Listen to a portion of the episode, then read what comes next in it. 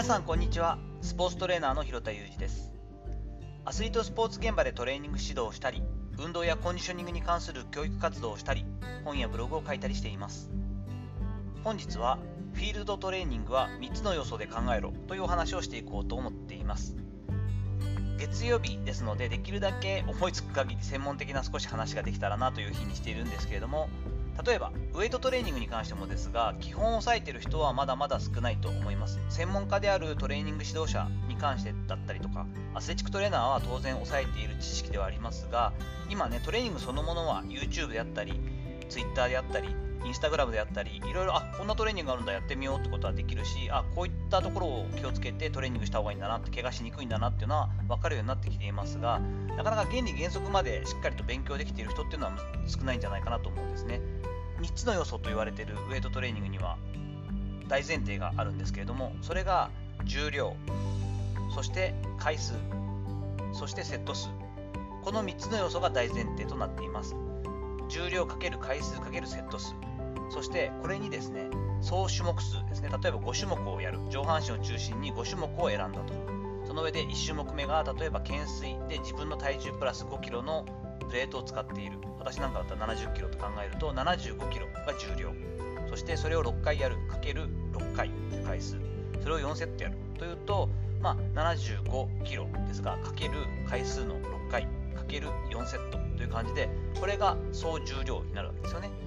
1種目に関する総重量。そしてそれが、えっと、5種目やるとなってくるとかける5みたいな感じで出すとトレーニングそのものの1回のセッションの総量が出るというふうになるわけです。これをすることによってコントロールをしたり強度を上げていくことができるんですけれども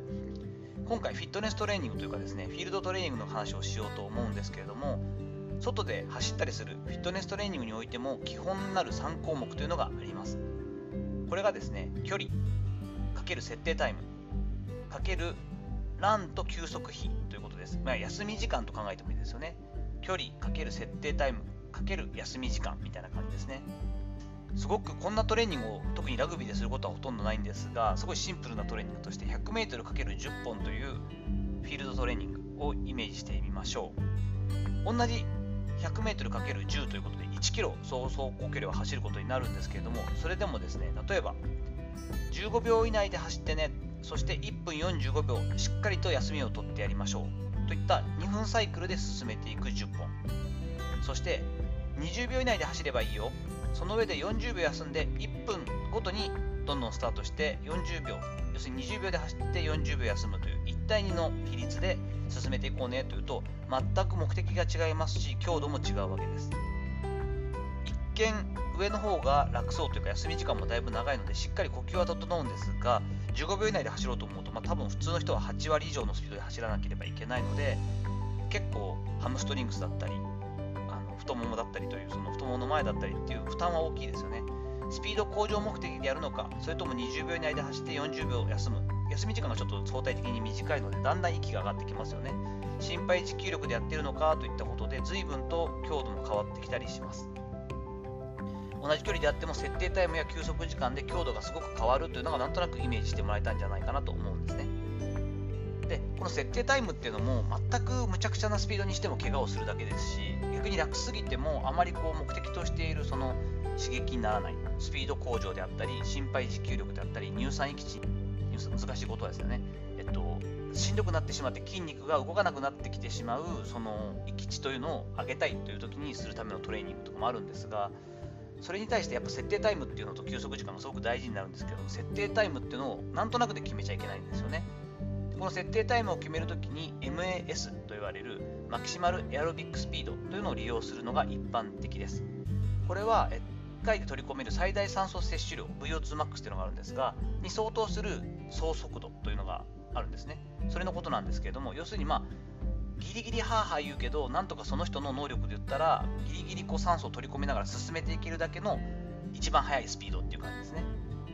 で。それをちゃんとこう出しておくと、その人たちに合った走行スピードのこう設定ができるんですよね。そのためにヨーヨーテストと言われるものだったりとかですね、ブロンコテストとかっていうのもラグビーでは有名なんですが、まあ、それであったり3015とかっていう名前のテストがいろいろあるんですけれども、いろんなタイプのフィットネステストっていうのは、およそこの MAS を測定するために出している部分があります。当然ね有酸素パフォーマンスといってどれぐらいこう頑張って走り続けられるかという評価するその指標になるのでやっている。そのテストを単純にしてるってこともあるんですがただテストしてすごいね A 選手は速いねとか B 選手はいまいちだねっていうことを出したいわけじゃなくてですねそのテスト結果をもとにしてじゃあ A 選手にとってのその MS としてはこれぐらいだよねという設定値をしっかりとテストをもとにして決めることができるわけですよね。そうするとその選手ごとの70%の強度で走ること50%で走りつつもう短いすごく休み時間としては短い。1対1の比率で10秒走って10秒しか休めないみたいな感じでどれぐらい反復させるかといった設定を細かく調整していくことができるんですよね。こういった意味もあってフィットネステストっていうのを定期的にやったりしてるというのもあります。ちょっと難しい話に今日はなっていますが簡単に言うとウェイトトレーニングと同じようにフィールドトレーニングフィットネステストとかフィットネストレーニングでもですね、3つの要素単純なその距離。そして、えーと、その設定のスピード。そしてどれぐらい休ませるか。といったことのこの3つというのが基本になっていて、まあ、他にもね切り返しの数であったりとか起き上がったり寝たりとかいう数であったりとかいろんな要素が入ってきますがまずはこの3つが基本原則となってトレーニングプログラムが作られている。といったようなお話をしてみました。さていかがだったでしょうか。ちょっと話し始めると余計なこともいっぱい言って話が難しすぎるところもあるんですが、えー、月曜日はですねできるだけ専門的な話をということなんで分かりやすくはしたいんですけれども、えー、シンプルにはなかなかいかなかった話ですがフィットネストレーニングフィールドトレーニングについての3つの要素で考えてみようねという3つの話をしてみました。本日の話のご意見やご感想などあればレター機能を使ったりコメント欄にお願いいたします。いいねやフォローも引き続き嬉しいです。どうぞよろしくお願いいたします。本日も最後までお聴きいただきありがとうございました。この後も充実した一日をお過ごしください。それではまたお会いしましょう。広田裕二でした。